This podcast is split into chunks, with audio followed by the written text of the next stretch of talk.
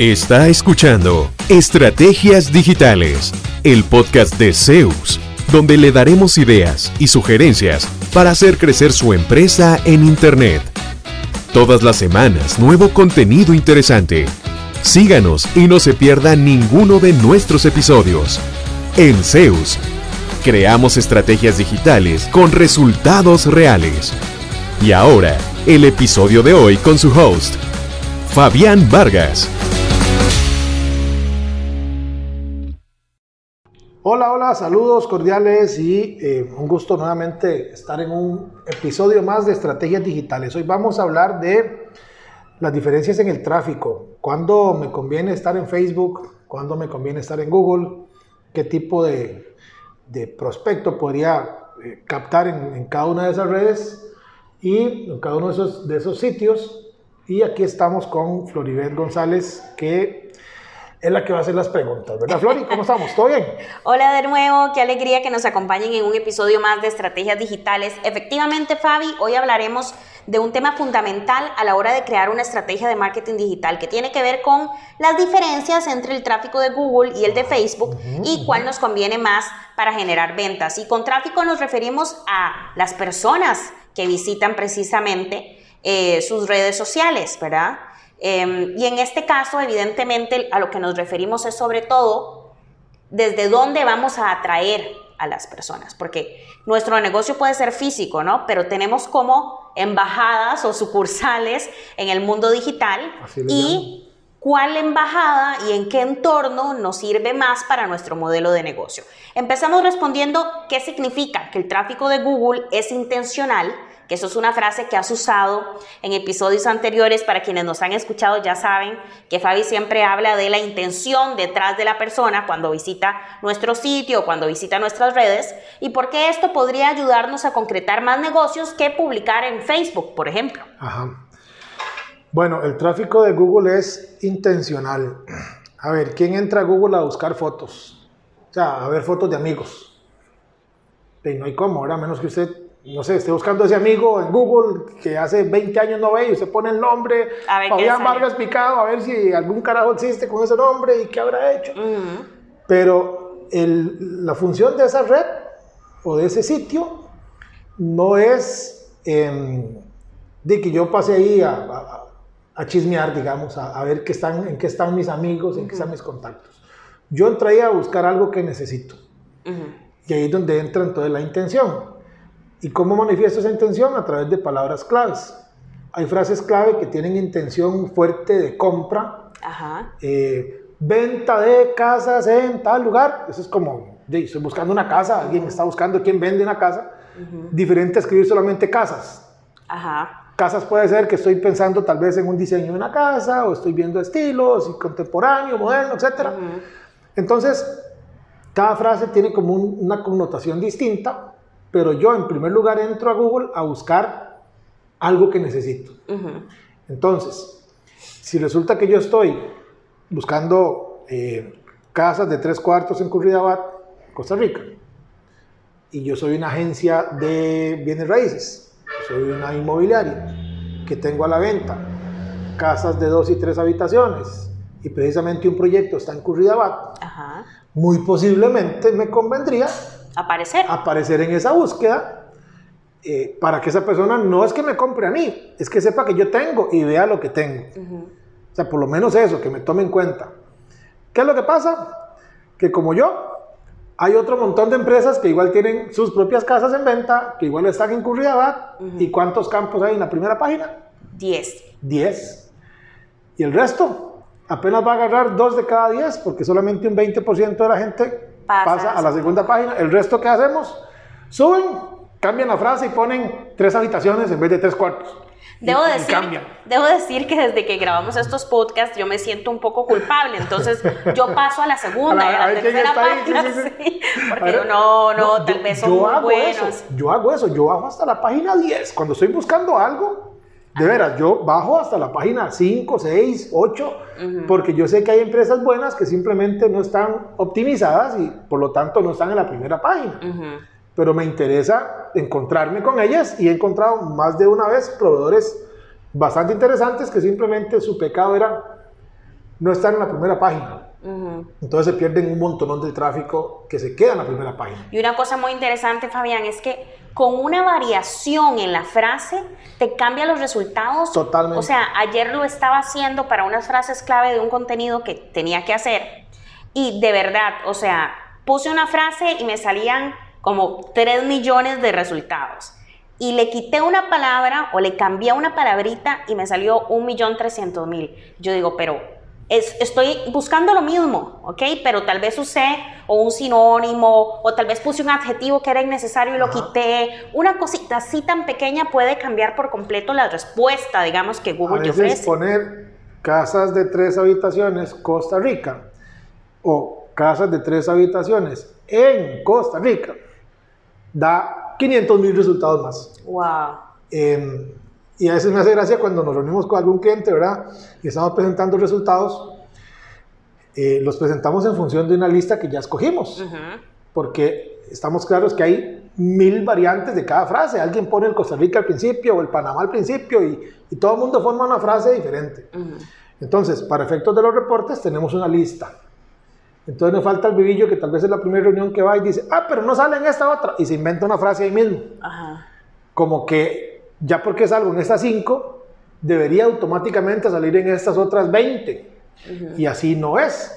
Y eso es lo interesante del SEO, que encontrando una frase clave eh, adecuada para mí, puede hacer que me quite de encima 8 o 10 competidores fuertes que están en la primera página en otra frase clave que puede ser también relevante, pero sumamente competitiva. Y entonces yo escojo una variante de esa frase clave que en el fondo es lo mismo, que tal vez va a buscar menos gente, pero me cuesta menos llegar a la primera página y tengo posibilidades de empezar a captar una parte de ese tráfico que está buscando lo que yo tengo para ofrecer. Ahora, una cosa que yo vi una vez y te lo pregunto. Una vez, eh, de verdad, estábamos creando los contenidos de un sitio y entonces yo le digo a la persona, pongamos la frase, ¿verdad? Y Costa Rica, y Costa Rica. Me dice, sí, pero es que yo soy para toda Latinoamérica. ¿Ok? Entonces le digo, bueno, pero si lo cambiamos para Latinoamérica, solo cuando pongan Latinoamérica va a salir. No es que va a salir cuando pongan Panamá, Honduras, Costa, cualquier país de Latinoamérica, Correcto, ¿verdad? correcto. Y a veces creo que las personas que tal vez no conocen cómo funciona técnicamente el tema de SEO, creen que si dicen mundo entero, va a empezar a salir la frase en, cada vez que se use esa palabra en el mundo entero, digamos, eh, en cualquier, con cualquier nombre de país. No es así, es decir, lo que Google hace es vincular las palabras, digamos, la frase clave como tal. Uno escoge dónde. Por ejemplo, en nuestro caso, competimos en agencias de marketing digital, California. Ajá. Salimos de primeros, en la primera página. Agencias de marketing digital, New Jersey. Agencias de marketing digital, Atlanta, eh, Florida, Washington, Houston. Eso no pasa por casualidad. Nosotros elegimos las 10 eh, regiones con más latinos, 10 o 15, no recuerdo. Y dijimos, "Dave, vamos a competir en estos estados. Ajá. Hay estados donde alguien busca y, y porque ya salgo en el estado vecino, no quiere decir que también salgo en el, en el- en el de La Paz. Y puede eso ser- responde a una estrategia Y de puede ser que en algún momento, si ustedes llevan la estrategia hacia, ese, hacia esa meta, digamos, aparezcan cuando se busque en cualquier estado de los Estados Unidos, pero han tenido que hacer un trabajo para cada uno de los estados, Correcto. digamos. Inclusive otra frase es agencias de marketing digital Estados Unidos. Ajá. Tiene un montón de millones, de, de- es bastante competitiva, pero aparecemos en la primera página y eso nos genera flujo, nos genera tráfico, nos genera negocios, al fin y al cabo, porque Ahora- solo tráfico tampoco vive uno, ¿verdad? También hay un tema de analizar, es decir, ¿de qué me sirve a mí? Te estoy dando un ejemplo. Poner eh, agencias de marketing digital en Estados Unidos si yo no tuviera la capacidad instalada para atender a personas de cualquier estado. Si mi capacidad instalada es para atender gente de New Jersey, enfóquese en posicionarse en New Jersey. Digamos, no crea que porque está posicionado a nivel país, puña, estoy mejor ubicado que mi competencia o soy el mejor. Pero te llama alguien, lo estoy inventando, de Washington y vos decís, no, no puedo, no puedo brindar el servicio. De hecho, me pasó con un cliente. Eh, a veces es como complicado, tal vez como que le, como que le crean a uno o como que como cambiarles esa idea. Él quería competir a nivel de Costa Rica. Ujú. Es más complicado es más, eh, hay más resultados en cada frase clave y nos tomaba más tiempo. Él está en Pérez Celedón. Para los que nos escuchan y no son de Costa Rica, Pérez Celedón está... es el cantón más lindo de Costa Rica. Por supuesto, que es donde estamos en este momento. Claramente. Ya, nos van a hacer bullying de otros cantones. Eh, está a tres horas de la capital. Ajá. Cuando alguien busca Costa Rica, asume que la empresa que va a ver ahí lo puede atender en San José, en el gran área metropolitana, o está en alguna de las provincias del área metropolitana, por lo general. ¿Qué pasa? El servicio que ese cliente ofrecía era presencial. Entonces, yo para atenderme con él debía estar en su oficina. Entonces, un cliente que buscara Costa Rica, ¿qué nos pasó? Que lo viera él, dijera, qué bonito, híjole, pero tengo que viajar tres horas a través del Cerro de la Muerte para obtener ese servicio, que hay otro montón de gente que me lo puede dar aquí en San José, mm, no gracias. Entonces, ¿qué pasa? Al final no captamos clientes, porque era muy complejo el cierre, no por la calidad de él, no porque no tuviera ese tráfico. Entonces, ahí es donde es perfectamente relevante lo que usted acaba de decir. No hay que a veces gastarse por decir a nivel de todo el condado, todo el estado, todo el país domine su zona de influencia. Por ejemplo, acá cerquita de Pérez León está Dominical, que es zona costera, está Ubita, zona costera. Hay clientes que me dicen, vea, me interesa captar clientes de Pérez León cuando busquen en Google, pero también de Dominical y Ubita, que están a, 35 y 45 minutos de distancia. Y les funciona súper bien. Alguien busca en Ubita, primero a ver quién hay. Ve a mi cliente que está en Pérez León a 45 minutos no encuentra a nadie más, dice, mm, ¿quién habrá en Dominical? Que le queda 10 minutos de distancia. Cambia la frase, quita ahorita, pone Dominical, vuelve a ver a mi cliente, termina y al final dice, mm, pero están en Pérez, la verdad es que ya no vi nadie más, voy a ir donde este chaval lo Total, ya nos ha pasado y nos pasa cada El tiempo es razonable. Y tal, Totalmente, ¿verdad? Eh, y no encontré otras opciones también, porque si yo puedo solventar eso, otro, otro, otra empresa en Ubita en Dominical aparecen las búsquedas, tiene lo que estoy buscando, tiene, se proyecta bien, tiene un buen sitio, está actualizado, etcétera, posiblemente el plan B sea venir donde mi cliente en Pérez León y ahorro los 45 minutos. Claro, pero ahí mencionaste, creo que es el punto clave en esto. Google, digamos, te garantiza un tráfico intencional, ¿ok? Pero si llegan a tu sitio y tu, y tu, sitio web es terrible, poco intuitivo, ojalá desde un celular y no es responsivo, veo la mitad de la frase y no puedo ver el resto, o sea, o, no hay un botón de contacto, ni una forma de escribirle a nadie, ni llamar a alguien. Exactamente. O incluso, ¿sabes qué me ha pasado recientemente? Y vos sos el experto, me puedes decir si estoy equivocada, pero me he topado con sitios que todavía están hechos en HTML y yo me paralizo. O sea, yo desde que lo veo, yo detecto el HTML a kilómetros, las cajitas. Sí, sí. Y yo digo, Dios mío, no. O sea, ni siquiera es fácil de utilizar.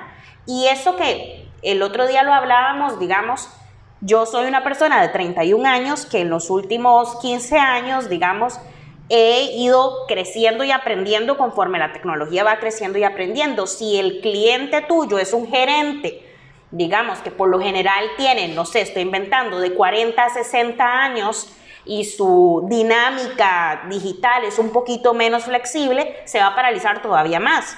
Entonces, hay como dos etapas, es decir, lo que estamos hablando de Google es una maravilla, ¿verdad? Pero tu sitio web tiene que estar a la altura de ese tráfico. Sí, eh, que también a veces no sucede, entonces los resultados que aparecen son poco relevantes y ahí es donde está la oportunidad de alguien nuevo que diga, wow, yo quiero competir en esta palabra clave, pero ahí está mi competencia. Ay, qué pereza, pero resulta que su competencia no actualiza el sitio, lo hizo, lo lanzó y al no haber más, Google dice, ya, usted tiene que estar aquí de primero.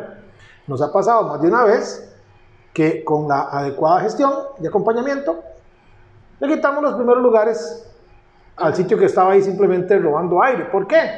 Porque Google premia el buen trabajo, el, buen, el buen SEO, la buena estrategia, el buen, eh, eh, el buen contenido. Por eso es importante que el contenido sea original y por eso usted nos desarrolla los contenidos que sean originales para los clientes, porque lo más fácil es copiar de Wikipedia, resolví, tengo una nota, clonada de otros 500 sitios, pero ahí la tengo. Google penaliza eso. Entonces, todo ese esfuerzo que uno hace de generar contenido, de eh, crear frases claves, de subir un video y optimizarlo, de crear un ebook y subirlo a la web, de subir una galería de fotos y ponerle palabras claves, todo ese trabajo que generalmente hacemos con los clientes, no es nada más subirlo por subirlo, tiene un valor estratégico, o debería tenerlo, que es este contenido que voy a subir responde a esta frase clave para que cuando alguien busque, poco a poco me vaya viendo a mí y no a mi competencia, y así le quito el primer lugar, y así me vuelvo yo en el líder de esa, de esa frase, y después de 10 o 15 frases similares, y ahí empiezan a llegar clientes nuevos. Y los clientes me lo dicen, y me encanta que me lo digan, me dicen, hoy hicimos un negocio, me dijo un cliente hace poquito, y me encanta. Eh, con un chaval que yo no sé ni dónde salió. Yo imagino que es del sitio, claro, ya le dije, pregúntele dónde vino. Me dice, pero es que ¿dónde más? Nadie lo llamó, ¿eh? nos, nos, escribió, eh, nos, nos llamó y nos compró un equipo. Y yo, ok, pero la oportunidad ya era decirle, mira, nos viste en el sitio, ¿verdad? ¿O dónde? Pero esas son las oportunidades que aparecen solitas, nos tocan la puerta a través de esa intención de alguien que ya, ahorita, en ese momento, está buscando lo que usted ofrece. Porque otra cosa, otra falacia, es que a veces me dicen, no, la verdad es que lo mío, ¿quién lo busca en Internet? Estadísticas del 2018 del CEO de Google decía que el 15% de las búsquedas diarias, yo no sé cómo será el porcentaje hoy, pero en ese tiempo era 15% de las búsquedas diarias eran frases que nunca nadie había escrito. Frases totalmente nuevas. Todavía hay frases nuevas. Combinaciones que alguien pone, no sé, al, revés y al derecho y pone un poco de palabras a ver qué sale. Entonces, ¿quién le dice a uno que no están buscando lo que uno ofrece? Que es que usted vende algo que no existe, no lo han inventado todavía, entonces la gente ni sabe, no lo busca. El problema no es que no busque, el problema es que usted tiene sitio web hace tres años, nunca le ha subido ni media foto y usted espera que ese sitio le venda millones sin usted hacerle nada. Y como yo siempre digo, yo también quisiera tener cuadritos sin tener que ir al gimnasio, sin tener que hacer abdominales y sin tener que... Pero eso no existe. Okay. Hay que poner el trabajo. Entonces, una parte es la intención de la persona que busca y que compra y que ni sabe que toda esta vaina SEO está pasando por detrás. Él simplemente va a Google y pone preparación de la frase que quiera. Mi trabajo como dueño de empresa es asegurarme de que cuando alguien busque una de las frases que se conectan con lo que yo vendo, preparación de, venta de, instalación de, eh, asesoría en, abogados de tal tipo en tal zona, y pues yo salir en esas frases clave.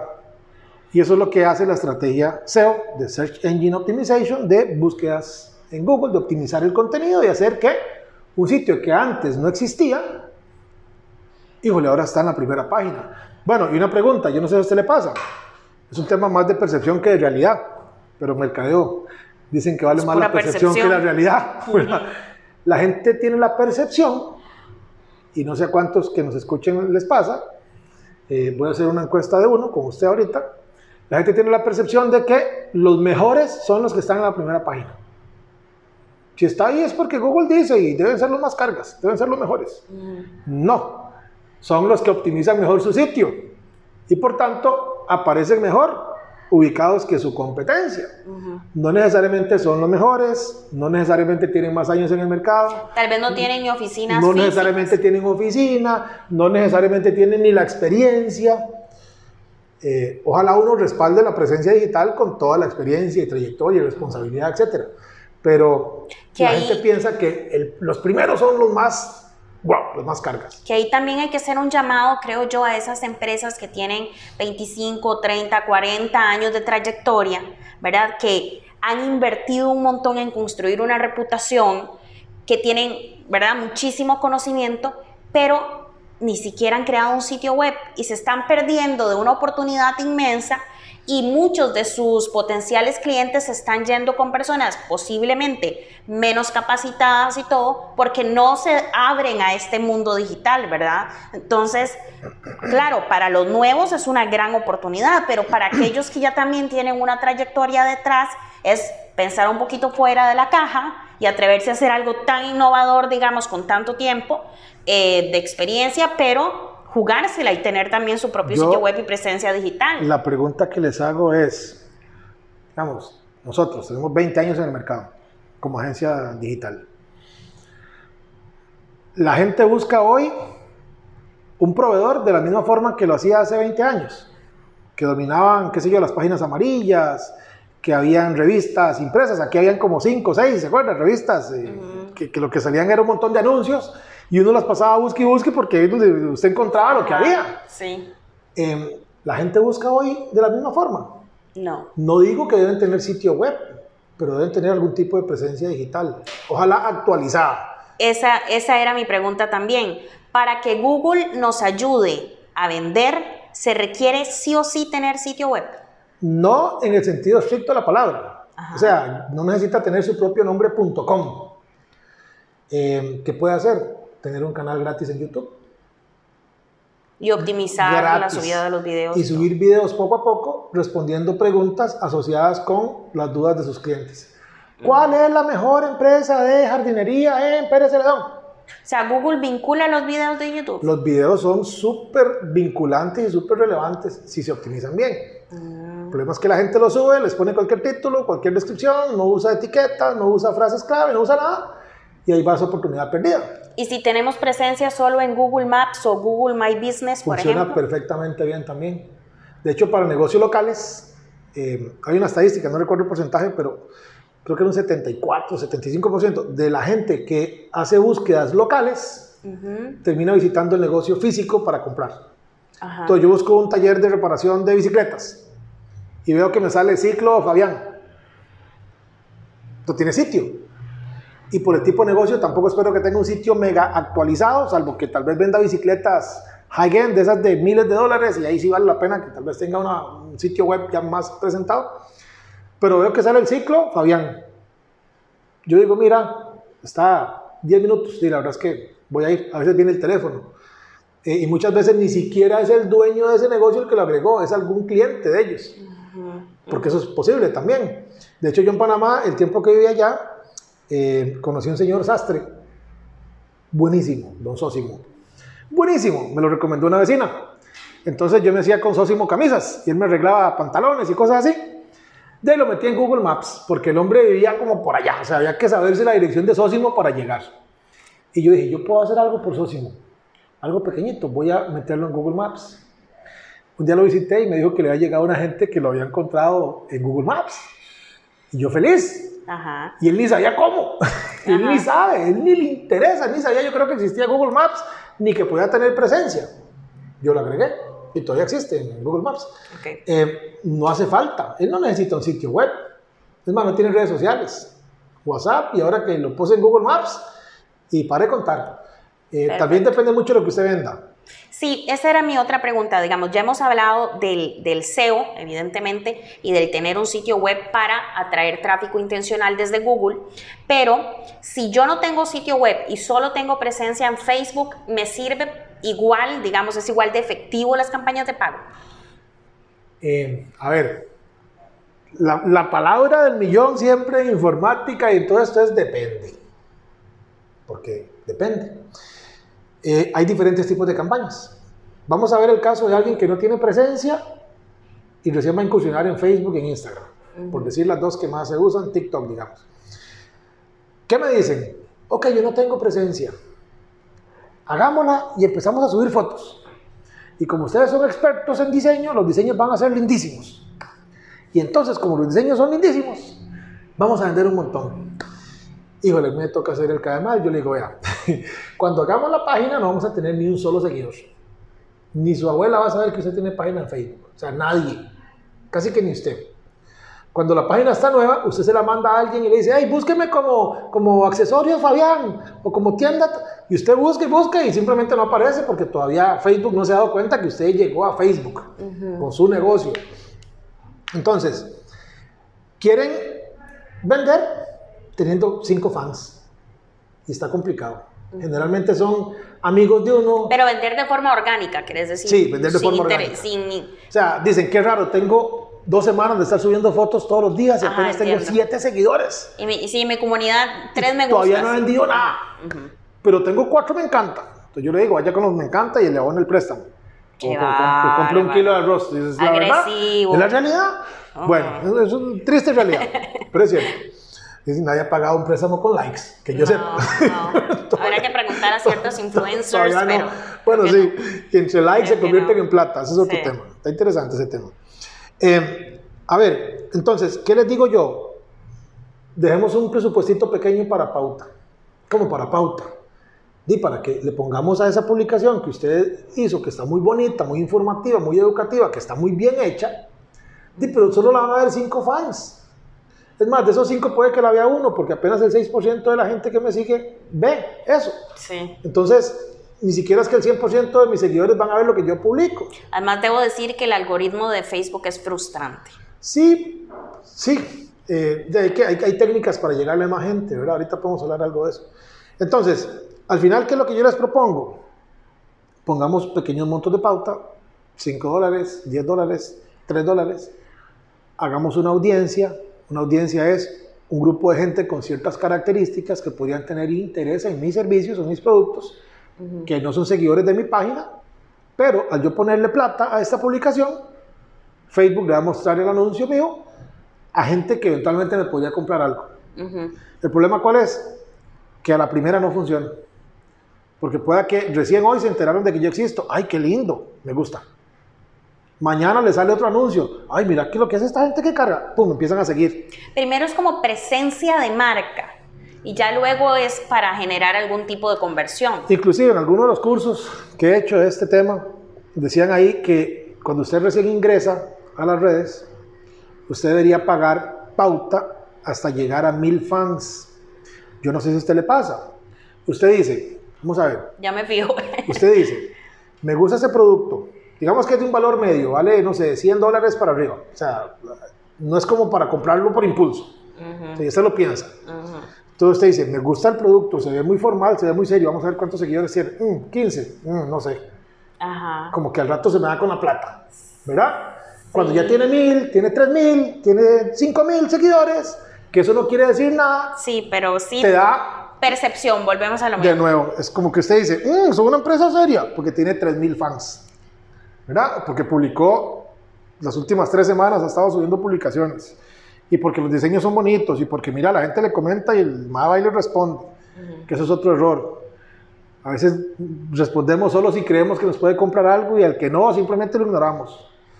Y eso está mal. Es como que usted atienda a un cliente sí y un cliente no que llega a su oficina. Entonces, si usted abre es para atender al que llega. Este, entonces es parecido. Si alguien deja un comentario y de nuevo, por más que diga, ¿cuánto vale? Y en el diseño dice 5 mil, siempre vale el que ponga precio. Ni leyó, hay que responderle. Y no decirle, ¿qué es que no sabe leer? ¿No vio que dice 5 mil? No, que hay gente que lo hace. Sí. Decirle, hola, gracias, el precio es 5 mil. Sí, es que hay que también reconocer que el comportamiento del, de las audiencias, digamos, en redes sociales a veces es un poquito errático, digamos, la gente va rapidísimo y ve, uy, qué linda esta blusa, ¿cuánto vale? Y arriba dice, ¿verdad? 15 mil colones. No para ni a leer. Em, no, la gente no lo hace. O no leen el copy, no leen el texto. Que y además es más fácil, te digo, o sea, es más fácil que yo pregunte, Fabián, ¿cuánto vale la blusa? Cuando vos me contestás, a mí me llega una notificación. Entonces yo entro y veo 15 mil, ah, no la voy a comprar porque me vale mucho o, porque no me gustó lo que Y usted asume que le van a responder así, o espera que le atiendan así. Entonces también es otro juego. Vamos a ver, nos podemos llenar de miles de seguidores y puede ser un pequeño dolor de cabeza, porque nos preguntan y nos preguntan y nos preguntan y no vendemos ni papa. Sí. Y pasamos desgastándonos, desgastándonos, desgastándonos, porque nos llenamos de, de, puro seguidor, tal vez que lo que quiere son ofertas, ¿sí? pero si todas mis, si todos mis, mis publicaciones son 20% de descuento y 30% de descuento y después me quejo porque solo me compran cuando están ofertas, de así los acostumbró y esa es la comunidad que usted hizo. Entonces también hay que tener ese cuidado, ¿verdad? Este, porque a veces me dicen, vea qué carga, tiene 100 mil fans y usted ve las publicaciones y tienen dos me gusta. Sí. Yo he visto perfiles así. Total, ¿verdad? a veces yo digo, ¿qué será, qué será que estos, estos seguidores fueron comprados? Porque muy posiblemente sean comprados, muy posiblemente ni siquiera sean del país. Mm. Ve lo que me pasó con YouTube. No sé si ya lo conté, pero sí, ¿sí lo conté. Sí, pero contalo. Ah, ah, que maté el, sí. Bueno, para hacerlo corto, ya lo conté, pero no sé si fue un podcast. O sí, fue un podcast, pero no importa, contalo que está muy bueno. Ya soy como mi mamá yo. ni me acuerdo lo que he contado. Bueno, nos empezó a crecer la cantidad de seguidores para hacer la historia corta. Pero mucho, te crecían, digamos, sí, digamos eh, cientos de seguidores. Teníamos 2000 en dos años, que era un número por el que yo estaba muy contento, porque era totalmente orgánico, y de repente un día teníamos 2100, y el día siguiente 2300, y después 2500, y yo, qué raro, estaré viendo mal. Entonces ya me voy a las estadísticas y ya veo que es un video en particular que me mandaba un montón de gente, que se ha hecho, digamos, medio viral. Híjole, cuando empecé a ver de dónde venía esa gente, venía de Egipto y venía de India y venía de Pakistán. Yo no sé por qué, el video estaba en español. No sé qué tenía el video. La cosa fue que como por 5000 y resto fans, oculté el video. Y se acabó la viralidad, se acabó el número de seguidores pero realmente a mí no me interesa tener Si no tenía ninguna efectividad para tu negocio. Que no me compren, que no me comenten, que no les aporte lo que yo subo, porque ni siquiera tal vez entiendan el idioma. Simplemente lo maté. Hay gente que se, que se contenta teniendo 100 mil seguidores aunque no vendan nada. Y tampoco se trata de eso. Porque en redes sociales, y para tal vez verlo, la diferencia, eh, la diferencia con eh, el tráfico intencional de Google, ahí el tráfico es más casual.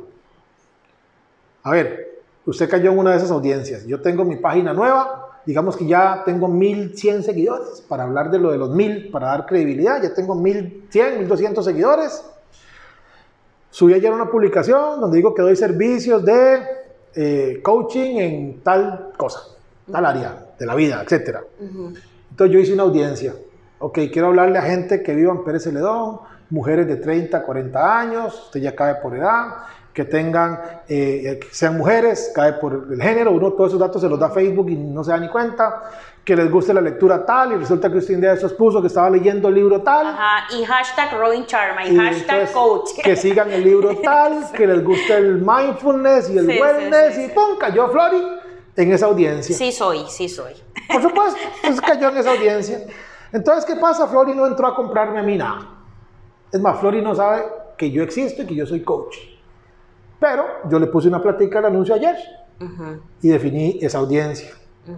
Donde Flori está viendo a sus amigas y dice, uy, vea, hasta en la playa no me invitó, uy, vea esta otra, uy, eh, eh". de repente, oh, ¿qué es esto? Sale el anuncio mío, sale un coach en una posición ahí, no sé, X de paz y, y, ¿cómo se llama? Y, eh, ¿Cómo le diríamos a esto? Zen. Zen. Y usted dice, ah, mira, las primeras dos líneas del texto son vitales en los anuncios porque es lo único que usted lee antes de decidir si para a leer donde dice leer más o si simplemente sigue para abajo cuando estás viendo en, móviles.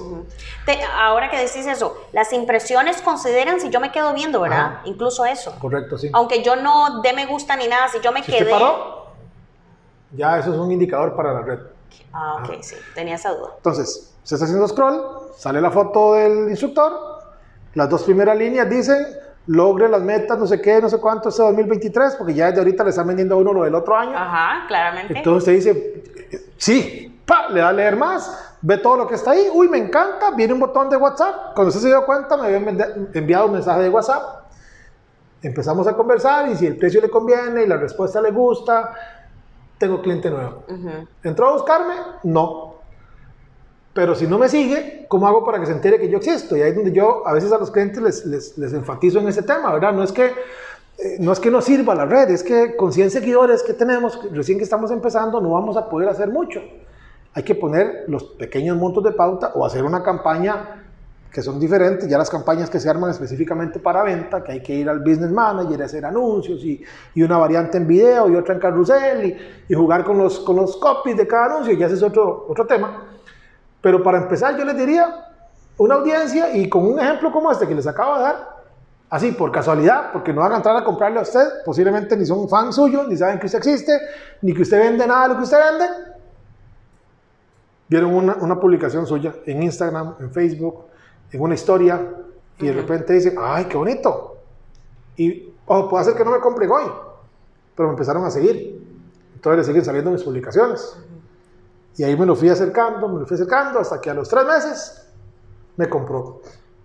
Así funciona mucho en redes sociales. En cualquiera de los dos casos, yo creo que es importante la estrategia, es decir, el planeamiento, el diseño de lo que voy a hacer y la consistencia y la paciencia. Correcto. Porque a veces, y es creo que la gente que nos escucha se puede identificar, estamos tan acostumbrados a que todo es inmediato, ¿verdad? Yo entro al WhatsApp, te escribo y si a los tres minutos, o lo sabes, yo soy intenso y nivel Super Saiyajin. Un poquito. ¿Verdad? Y uno, de una vez la persona te contesta, entonces ya resolviste lo que tenías, la duda que tenías y tal, pero para ver resultados a ese nivel y sobre todo si lo que estás vendiendo no es algo, como vos decís, que se pueda comprar con los dos dólares que me quedaron en la tarjeta desde el mes pasado, digamos. O si, o si no me manda nada, no pierdo mucho, total. ¿verdad? Ajá, exactamente. Em, evidentemente hay un delay, digamos, entre el momento en que yo lanzo la campaña y el momento en el que posiblemente empieza a haber resultados. Pero si me frustro en el proceso o si además el estrés que me genera al no ver los resultados de una vez, empiezo a tomar otra serie de decisiones y más bien ni siquiera dejo que la campaña obtenga resultados cuando ya le estoy cambiando hasta el segmento al que estaba dirigido, va a ser mucho más difícil. De hecho, esa es una de las ventajas del tema digital, es muy medible. Eh, antes se lanzaba una campaña única para todos los segmentos, una valla en la carretera, una publicidad en medios convencionales, digamos, y lo veía igual un niño que un adulto, o sea, no había forma de decir, esto es solo para hombres, y de tantos años en adelante y casados. Solo esa gente va a ver mi anuncio. El hecho de que pueda ser tan personalizable no quiere decir que la primera va a salir bien. Sí.